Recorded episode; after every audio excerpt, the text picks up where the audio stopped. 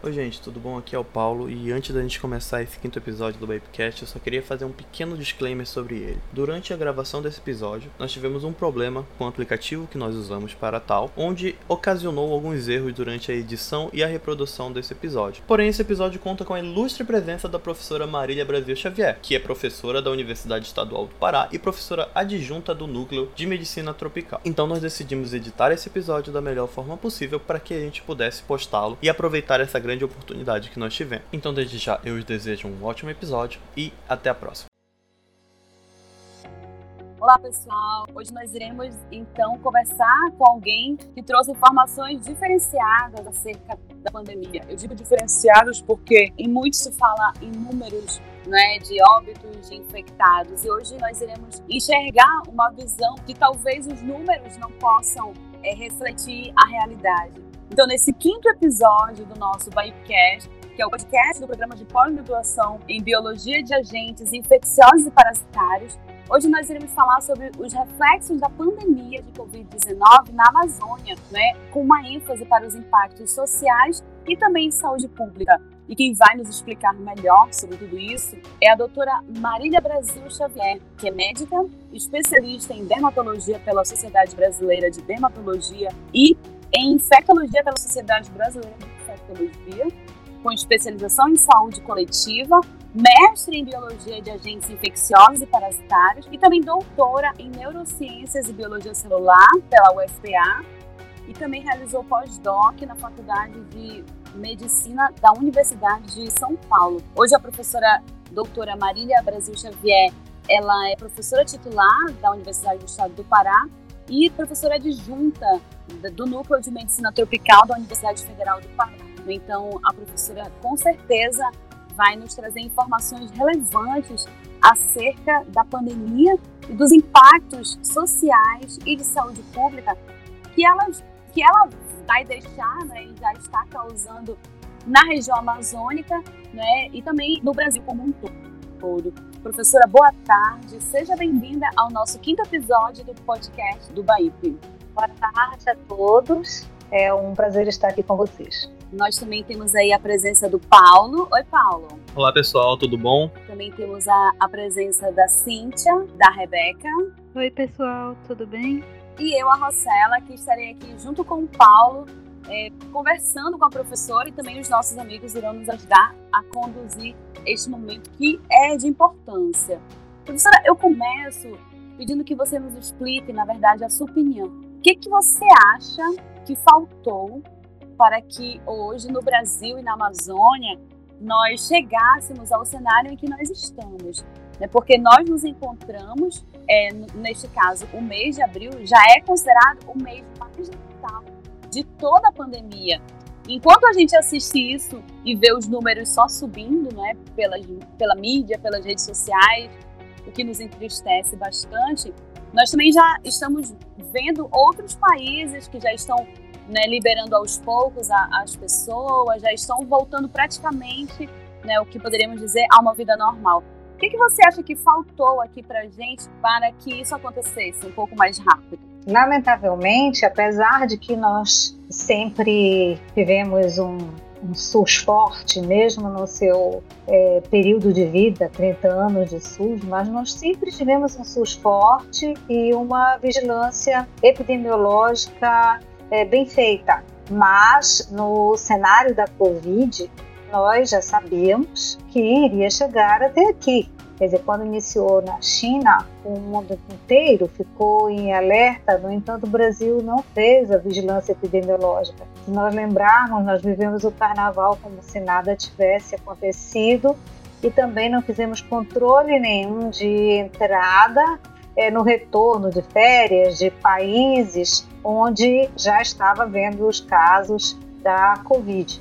Isso fez com que a pandemia rapidamente entrasse, entrasse pelo norte, né? E a gente teve então o norte em si, a Amazônia já é um cenário de população mais vulnerável, especialmente em se tratando de saúde pública, com menor estrutura de serviços de saúde. E aí foi uma sucessão de, lamentavelmente, de equívocos cometidos dentro é, no cenário da, da saúde pública, onde não houve, logo no início também, uma, uma educação forte, uma divulgação forte de que é, realmente era uma, um, um problema de saúde pública é, com gravidade, de gravidade realmente, e, lamentavelmente, as pessoas então não tomaram as precauções necessárias e nem mesmo o poder público representado pela, pelos órgãos de saúde tomar uma posição incisiva para evitar a disseminação da doença. Tivemos uma primeira grande onda, né, em algum assimétrico, porque o Brasil é assim, né, Brasil de muitos Brasis, e depois, então, quer dizer, quando nós tivemos diminuição, que isso é, é, é natural, a gente esperava esses ciclos, né, de, epidêmicos, né, de essas ondas. E então o que, que a gente percebe na realidade é, houve relaxamento é, demasiado de, de, medidas em muitos locais e nós temos um cenário de novas variantes surgindo, um cenário propício para o que nós encontramos hoje com o número de casos e número de óbitos, lamentavelmente. Isso. Então, é, podemos afirmar que a pandemia da Covid-19, né, causada pelo SARS-CoV-2, né, que é o novo coronavírus, como popularmente as pessoas é, conhece, então produz não apenas é, impactos né, de ordem médicas e epidemiológicas em escala global, mas também repercute diretamente nas questões sociais, econômicas, políticas, né, e também culturais e históricas, por que não? Né, de um modo que é possível afirmar que eu acho que em décadas né, é, será bem difícil vencer os, é, é, as consequências deixadas né, por esse período tão difícil que o mundo todo vive. Então, a estimativa de infectados e mortos é, e, os, e, o impacto sobre o sistema de saúde, principalmente quando se trata da exposição de populações e grupos vulneráveis, né, nesse caso você já mencionou muito bem a questão econômica né, mesmo da Amazônia. Né, então, eu gostaria de lhe perguntar é, quais são os impactos principais né, que você acha que a pandemia já deixou e ainda deixará para a nossa região? Quando a gente fala em impactos sociais, a gente logo pensa em índice de desenvolvimento humano. Então, o índice de desenvolvimento humano tem vários componentes, né? Então, é o que mais. É, o social, na realidade, ele não é dissociado de um cenário mais amplo, que envolve o cenário é, econômico e o próprio é, cenário das coletividades, como elas se relacionam. Então, o impacto social ele é muito grande na relação, porque ele, ele impacta o indivíduo na sua dimensão é, biológica, na sua dimensão familiar e na sua dimensão social. Então, quer dizer, como se fosse um, um, raio, né? uma, uma pedrinha que cai num lago e vai então aumentando, se difundindo, de modo que a gente tem impactos sérios quando você tem, por exemplo, impacto na saúde mental, quando você tem tragédias familiares, onde você percebe perdas irreparáveis do ponto de vista é, mental, emocional, financeiro o relacionamento entre essas famílias, o modo como elas se relacionam, né? Então isso faz com que nós tenhamos um impacto muito grande. É, a perda em famílias, é, a perda de forma geral, e a gente pode observar também por faixas etárias, a perda da, da oportunidade de relacionamento social das crianças, entre as crianças, entre os jovens, traz uma consequência muito séria, os idosos. Quer dizer, nós ainda não conseguimos nem avaliar este impacto social tão grande né, que a pandemia já traz e que nós não sabemos direito é, o que vai acontecer, visto que, lamentavelmente, no nosso país, nós ainda não conseguimos controlar, ainda não conseguimos vacinar, mas nos países onde já se avançou um pouco, também nós temos tido é, novas variantes e o futuro é, é, incerto. Então, os impactos são muito sérios em todas as faixas etárias e especialmente na nossa região, que é uma região que já é vulnerável ou socialmente, em termos de desenvolvimento, é extremamente assimétrico, né? no próprio Pará a gente observa o IDH de Belém, diferente do IDH do Marajó. Então, isso repercute no, no acesso de forma geral, até a, a, segurança alimentar, a serviços de saúde, a outros serviços, é, acesso à internet, acesso à informação, já é muito assimétrico. Então, com toda essa situação que trouxe, os impactos, inclusive os econômicos que também traz, as assimetrias e a iniquidade social se agrava fortemente, principalmente no nosso cenário. Certo, professora. E eu aproveito também, né, é inevitável, quando se fala de impacto social na pandemia, é, não mencionar o auxílio emergencial. E aí eu gostaria de lhe perguntar qual é a sua opinião a respeito disso e de que forma isso pode ter é, diminuído ou não né, a transmissão do vírus entre as pessoas. A gente sabe que nós nunca vivemos uma crise dessa. Até 100 anos atrás, quando aconteceu outra grande é, pandemia, né, na, na, época pela influenza, é, nós não tínhamos uma organização, um mundo global como nós temos hoje, um mundo globalizado. Então, o, o, o, o modo, a relação econômica do mercado, ela é completamente diferente do que há 100 anos atrás. Então, os impactos foram muito grandes na economia dos países, e os países que estavam mais fragilizados, claro que eles é, sentiram mais. Porém, a gente já tem exaustivos estudos que demonstram que é possível, sim, é, haver inovação e, principalmente, né, os governos eles têm uma responsabilidade social muito grande que cabe a eles, que é a proteção é, dos cidadãos. Então, a tomada de decisão para é, é, não dará ajuda a uma população que está vulnerável. O, isso significa ter essencialmente, mas também em toda a sociedade, o mercado, aqueles que são tão eles têm responsabilidade de gente que o adoecimento de um coloca em risco, claro, toda a coletividade. Então não há como você, apesar de a gente falar de distanciamento social, e esse distanciamento, claro, que tem extremamente negativos para o desenvolvimento humano, nós possamos vencer a crise sanitária. Mas o certo é que, apesar de nós o tempo todo, então é por isso que a, é, conforme cesse a saúde conseguir vencer uma doença. Mas o certo é que esse é um risco para o mundo todo nem o setor público, nem o setor privado uma situação dessa. Ignorar isso é voltar a uma barbárie, é um governo barbário, iria morrer a sua própria sorte. Então é necessário a sociedade toda e os governos né, para apoiar pessoas que estão em situação de vulnerabilidade.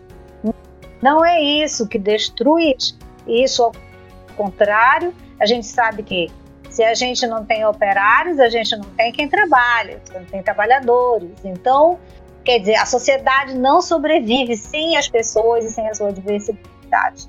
Então, que o setor da sociedade assuma sua responsabilidade. Com certeza, professora, até porque a gente percebe que a rede social ele é favorável e ele é possível para um número de pessoas, mas a gente sabe que para outras infelizmente não. Então o governo ele tem que a, a, como a senhora mesmo falou, a iniciativa privada e a iniciativa pública tem que é, conciliar para dar uma ser favorável para as pessoas, senão a gente vai entrar num, num caos mais do que a gente já está. Né? Eu lembro logo no início da pandemia, é, eu vi uma reportagem sobre como estava sendo process... o processo né, de, de cuidado no Canadá, né, mas outros, outros 500, né? sobre como o governo e as próprias empresas estavam é, administrando a situação, né? E tu fica pensando, poxa, tudo bem, a economia do Brasil não é a economia do Canadá, mas também a gente não tem uma economia, um capital fraco que não possa se fazer nada. Então é realmente uma, uma coisa que tem que ser administrada em prol da população. Então será mesmo disso. Exatamente. É, exatamente. E existe uma questão que é iníqua, é uma coisa é, ruim. É, lamentavelmente, o brasileiro banalizou tudo.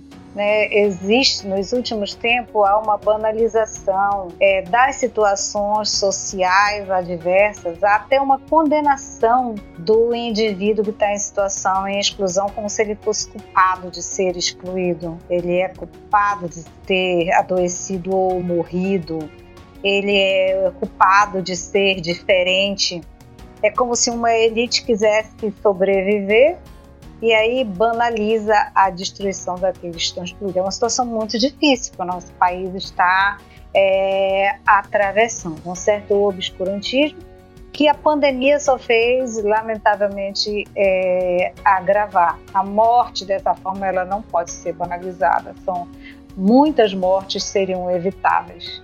Com certeza, professor. Até porque a gente vê que inúmeros setores foram prejudicados, não só a economia, não só a questão do, do, do, emprego mesmo do trabalhador em geral. E uma das coisas que a gente vê que é, está sendo não exatamente prejudicada, mas por assim dizer, talvez seja um termo forte, mas impactada quanto a isso, é o sistema, o próprio sistema de saúde, né? Então, é, como a senhora diria hoje como está a situação, como foi impactado o nosso sistema de saúde já agora, né? Depois de um ano e alguns meses de pandemia? Bem, é, a gente sabe que também o nosso país é assimétrico em relação à, à infraestrutura de serviços de saúde e de qualificação é, profissional de equipe de saúde. A Amazônia é um local onde é, há um desfavorecimento é, muito grande em termos de assistência à saúde, porque na Amazônia é, convivem as mudanças é, inerentes ao processo que a gente chama de, de, de, transição epidemiológica. Então, nós temos doenças degenerativas, mas ainda temos doenças infecciosas, emergentes e reemergentes. Quando surge uma doença como essa, né, como a Covid, que venha uma pandemia que é, pode gera um percentual que evolui mal e evolui precisando de cuidados intensivos, quer dizer, o paciente que tem estado crítico precisa de, de serviço de assistência intensivo por equipe altamente capacitada. Nós já habitualmente, já rotineiramente, temos deficiência no nosso serviço de saúde para prestar assistência a programas de saúde necessários, que são as, as patologias prevalentes na nossa Amazônia. Numa situação como essa, nós estamos numa situação caótica. Hoje nós temos uma dificuldade muito grande, não sabemos, é, é, não temos muito controle, aliás, não temos controle do que realmente está acontecendo com a nossa coletividade, com a nossa comunidade, porque os, os, os serviços em geral tiveram que dar prioridade para o atendimento da Covid. A gente sabe que isso limitou é, assistência cirúrgica, outros tipos de assistência clínica, acompanhamento de programas longitudinais com comorbidades, com diabetes, como hipertensão, assistência mesmo é, a pré-natal, tudo foi abalado. Então o impacto é muito grande. Além disso, a própria Covid, nós temos repercussões que são mais imediatas de agravamento da doença aguda, que podem levar ao óbito esse pequeno esse percentual que a gente chama pequeno em relação à doença, quer dizer, a gente sabe que 15% evolui mal e 5% pode ficar muito mal. Mas quando você tem uma pandemia, você tem um número tão grande que o número de óbitos pode ser muito significativo, muito impactante, como é o caso do nosso país, que é inaceitável, por você não ter realmente condições de atender todo esse manancial de pessoas que são é, acometidas. Então, o prejuízo em saúde ele existe um prejuízo que a gente está vendo, entre aspas, a curto prazo, né? na vigência do, do, da, dos piores períodos da pandemia, mas isso é uma ponta do iceberg, porque nós temos uma série de outras condições de saúde que nós não estamos vendo. Então a nossa situação realmente é muito delicada neste momento e nos próximos anos ou décadas. É, é, muito preocupante. Se nós não tivermos lideranças, se nós não tivermos organização e planejamento no país, nós vamos continuar assim. Quer dizer, uma pequena parte, digamos, da população é, consegue viver em condições é, mais dignas e um, um, uma imensa quantidade que vai morrer, pode morrer, adoecer e a gente que o país não vai considerar porque se tornou, como eu digo, banalizou a iniquidade e a, a vida né? Então isso é muito grave. É, professora, mesmo porque, mesmo com os casos de Covid, né, os casos oligossintomáticos, os casos de quem, por exemplo, está sendo tratado em casa, mas tem que ter acesso ao sistema de saúde, nem que seja para o diagnóstico ou para o acompanhamento do tratamento. Continuam também os outros casos de pacientes, por exemplo, oncológicos, cardíacos e com outras patologias. Então, é, o impacto no sistema de saúde, ele, ele chega a esse colapso exatamente por isso, porque o sistema ele não tem condições né, de, de é, atender a todos, exatamente por todas as questões que você já colocou, mas também porque existe uma enfermidade que além de, de causar um, um elevado número de óbitos e pacientes com sintomas que precisam de UTI, que precisam de equipamentos né, que ultrapassam, por exemplo, o que seria da normalidade do atendimento de saúde, tem também a questão, né, é, que eu acho que é muito importante, que talvez a senhora possa falar mais sobre isso para gente, é a questão do medo, né? O medo, o pânico, né, que é causado, às vezes o excesso de informação na mídia. Então, as pessoas às vezes têm sintomas, né, que talvez possam sugerir a Covid, mas nem são, e aí correm para o hospital porque estão com medo.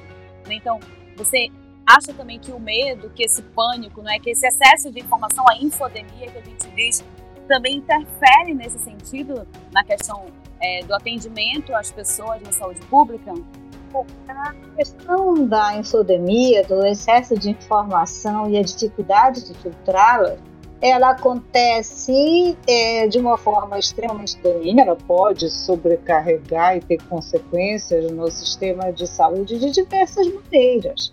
Quer dizer, é, é claro que a Covid, por ser uma, uma, uma doença emergente, que tem uma riqueza de sintomas, de formas de apresentação clínica, é necessário sim a procura precoce não é o tratamento precoce que não existe, mas a procura para o acompanhamento. Então, é, e isso, se pudesse ser de forma territorializada, seria melhor, porque ficar em casa simplesmente né, e procurar quando já está num quadro de insuficiência respiratória é muito mais difícil de ganhar o tempo necessário e conseguir a assistência necessária. Então, é, esse é um fator que, se nós tivéssemos uma boa informação, seria favorável para o paciente saber quando ele deve procurar, como ele como a que lugar procurar para que ele possa, para que a gente possa realmente dentro do sistema é prestar uma assistência. Mas, por outro lado, as informações são tantas e tão diversas e assim extremamente desencontradas, muitas completamente anticientíficas, muitos fakes, que isso acaba prejudicando todo o sistema de saúde, de assistência à saúde. É, de forma geral, os trabalhadores da saúde, além de enfrentarem a dificuldade de atender os pacientes, também enfrentam a dificuldade de atender pacientes que chegam cheios de informações errôneas, de exigências errôneas.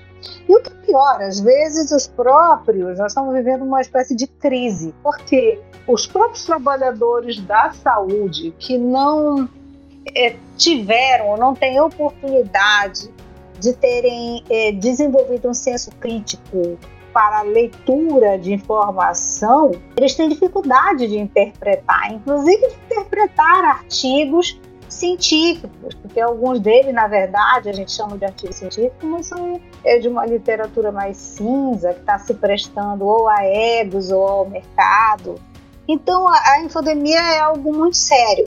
ela pode fazer não só piorar o colapso do sistema, mas ela também pode piorar todo o sistema de vigilância e as próprias relações sociais que hoje a gente encontra porque elas estão cheias de ruído, né? De ruídos e ruídos realmente prejudiciais de toda forma. Bem, é, é, esse excesso de informação e também a pandemia em si, com as pessoas perdendo parentes, vendo pessoas é, ficarem muito ruins, é, vem afetando a saúde mental das pessoas.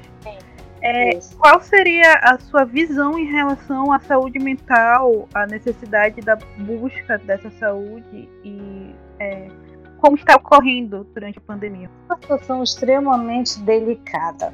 Nós é, sem a pandemia, nós já vínhamos numa galopante jornada de prejuízo da saúde mental por um estilo de vida é, extremamente intenso, ditado pelo consumo, pelo mercado, pelo sucesso, pela exposição na mídia. Então nós já sabíamos que nós estávamos com um prejuízo, né, na saúde mental, com o aumento de depressão, ansiedade, os transtornos mentais de forma geral, aumento de suicídio em determinadas faixas etárias e em algumas categorias. Com a pandemia, isso se tornou extremamente é, assustador.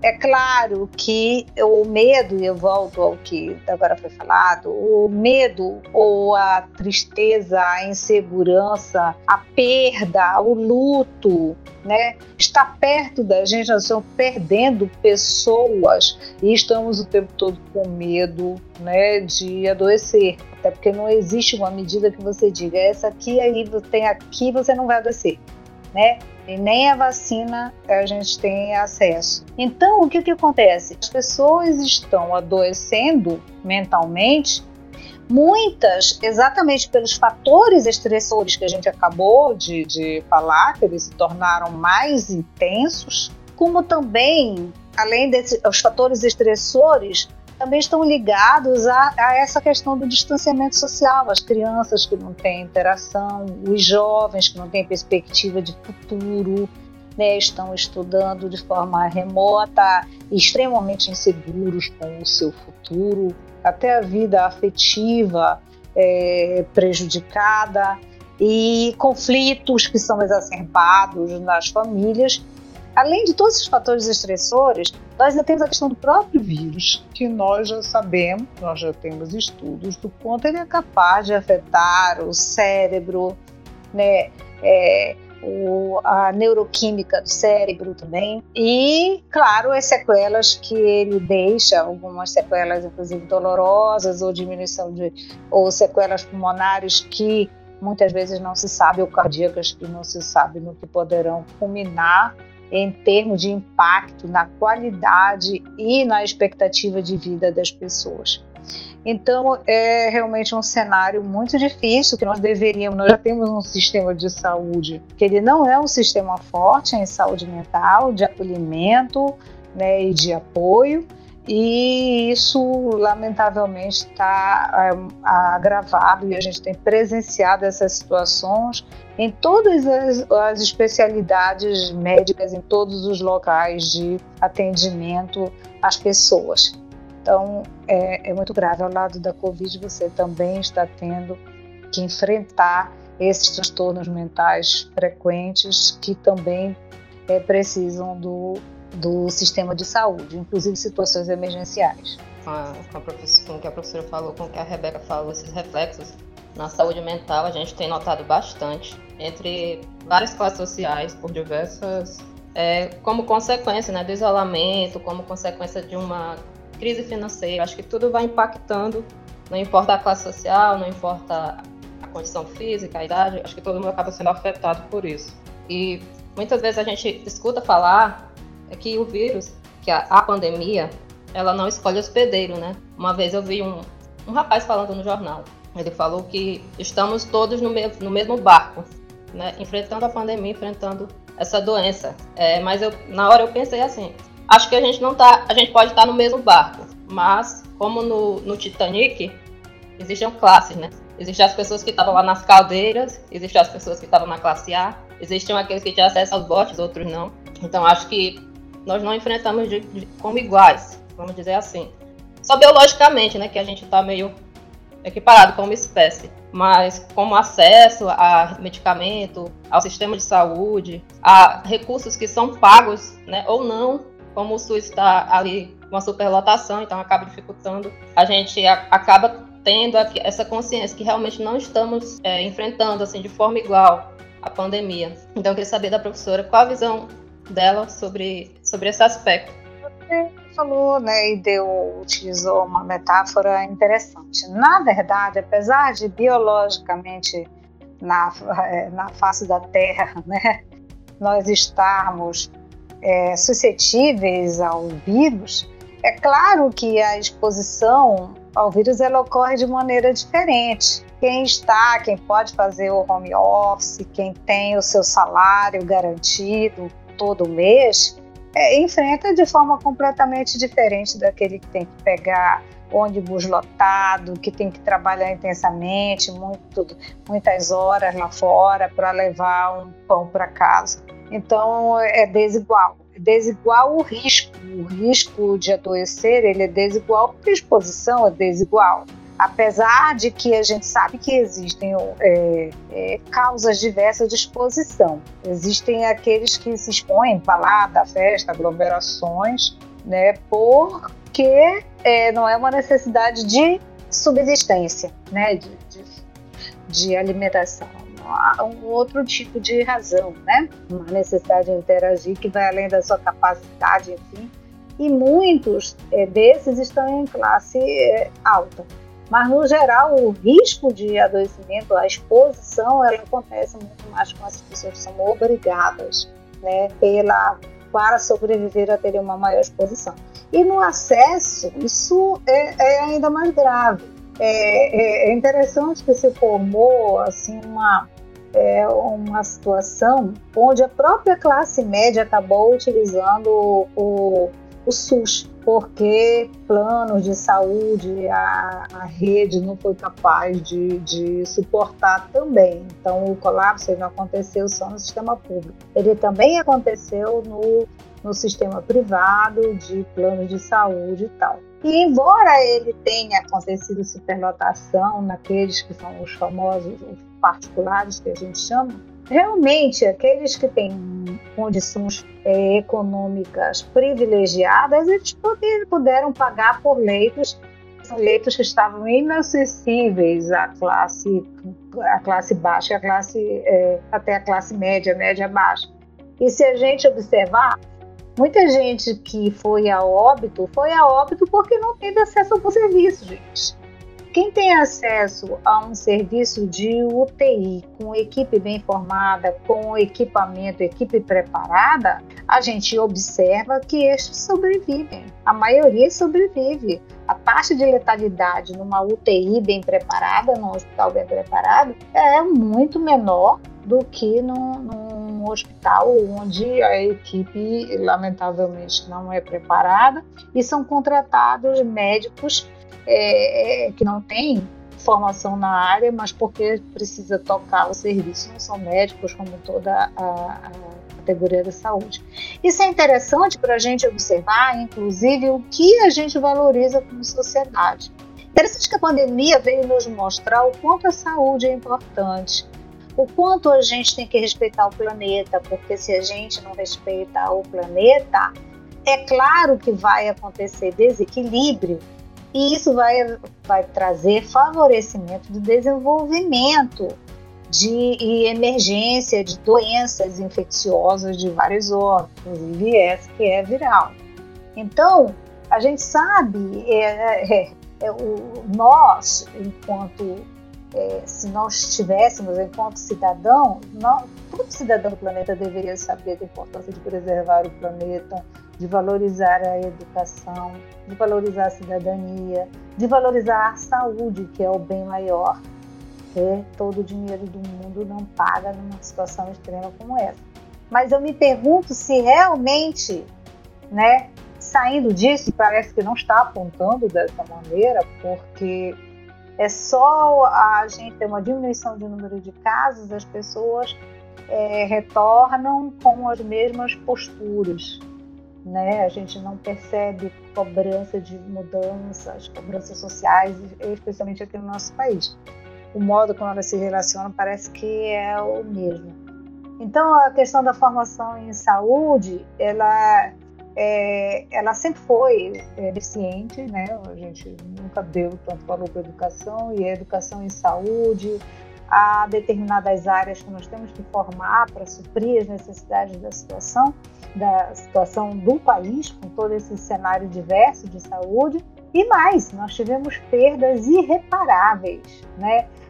Essas perdas irreparáveis, elas aconteceram em diversos campos, no campo da educação, com professores, no campo de pesquisadores, no campo de profissionais de saúde, elas foram maiores no profissionais de saúde, mas a, o que nós perdemos em termos de sociedade também será extremamente difícil de recuperar é, para um país que já tem deficiência de, de quadros. Então, essa, essa questão das diferenças, a questão social, a questão do, do acesso, ela é inegável, só vê quem não quer. Com certeza, professora. A gente vê que, que toda a situação, né, de, tanto de, como, como eu falei na outra, na outra, na outra situação, é, já está um um tempo é, de mais ou menos um ano e alguns meses, e isso tudo pressionando todo mundo. Então, é, a gente teve muita perda. A gente teve perdas próximas, perdas que, que eram importantes, é, seja no, no, núcleo de amizade, de família, seja num,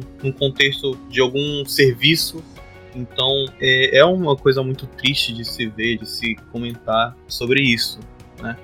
Então, é, por mais que a gente veja isso, a gente vê que ainda há muita luta para tentar organizar. Por mais que a gente veja também que existe muita uh, fuga, né, como a própria Cíntia comentou, a senhora comentou depois, de algumas pessoas que ainda assim, né, a gente vê muita gente por aí pelas ruas também que acabam é, se expondo e meio que por conta de notícias e informações paralelas e não confiáveis acaba gerando falsas ideias que prejudica também o combate né, e, e, o controle da situação.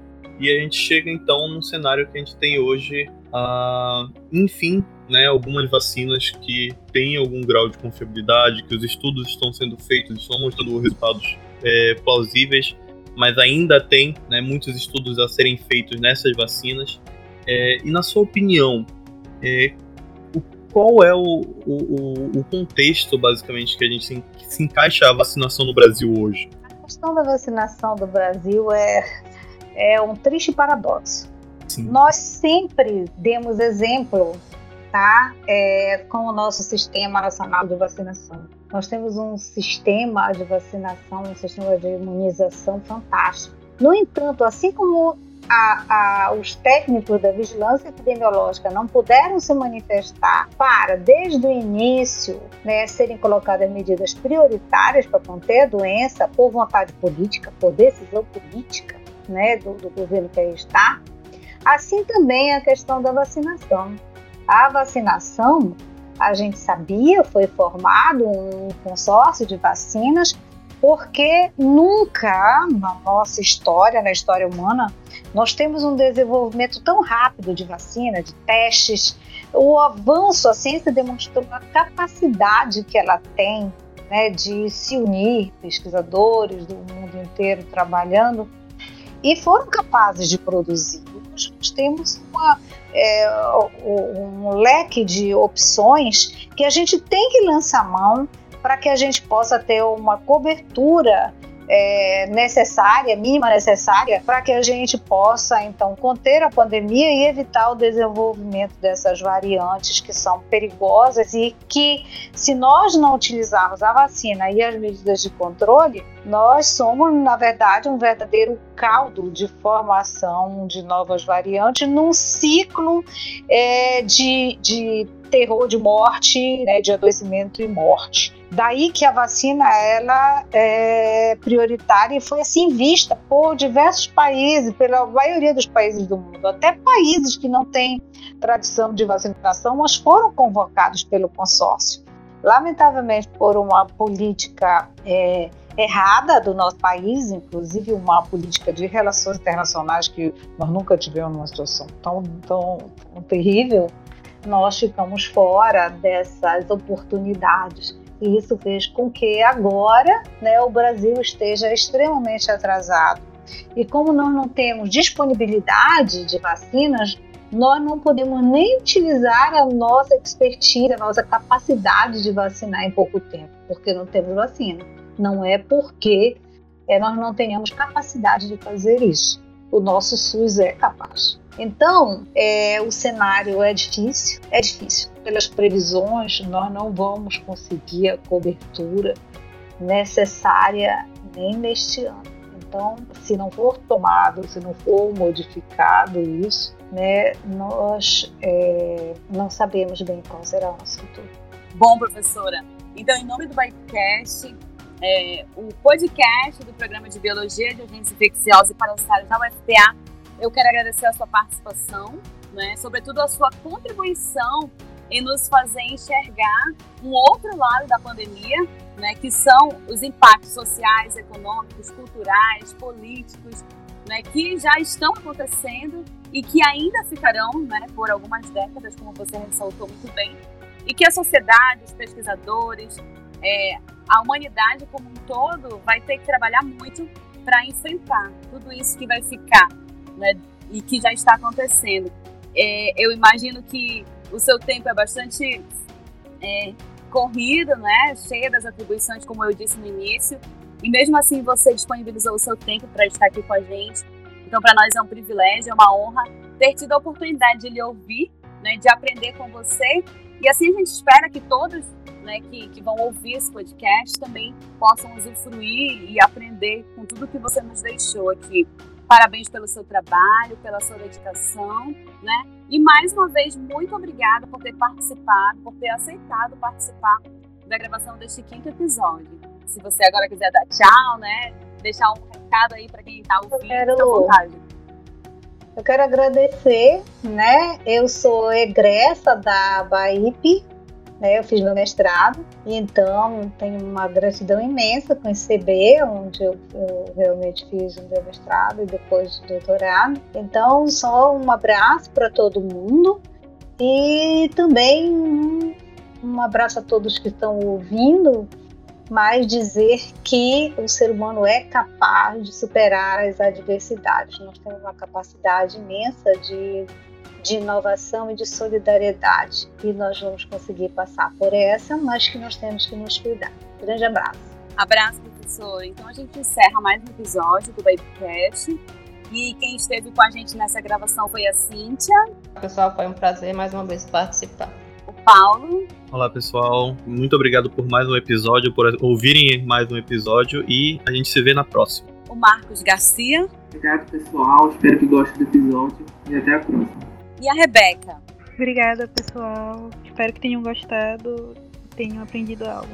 Até mais. E eu, a Rosela, quero agradecer mais uma vez pela sua participação com a gente e dizer que não esqueça, não esqueça de nos seguir nas redes sociais, arroba Instagram, né, o nosso Instagram, arroba PPGBaip. Temos também o canal no YouTube, né? É só se inscrever e participar lá, assistindo também as lives que já estão salvas. Também temos o Facebook e o nosso Vapecast. Foi um prazer estar aqui neste dia, né? E nós esperamos em muitos outros episódios a participação né, de cada um de vocês. Obrigada e até a próxima.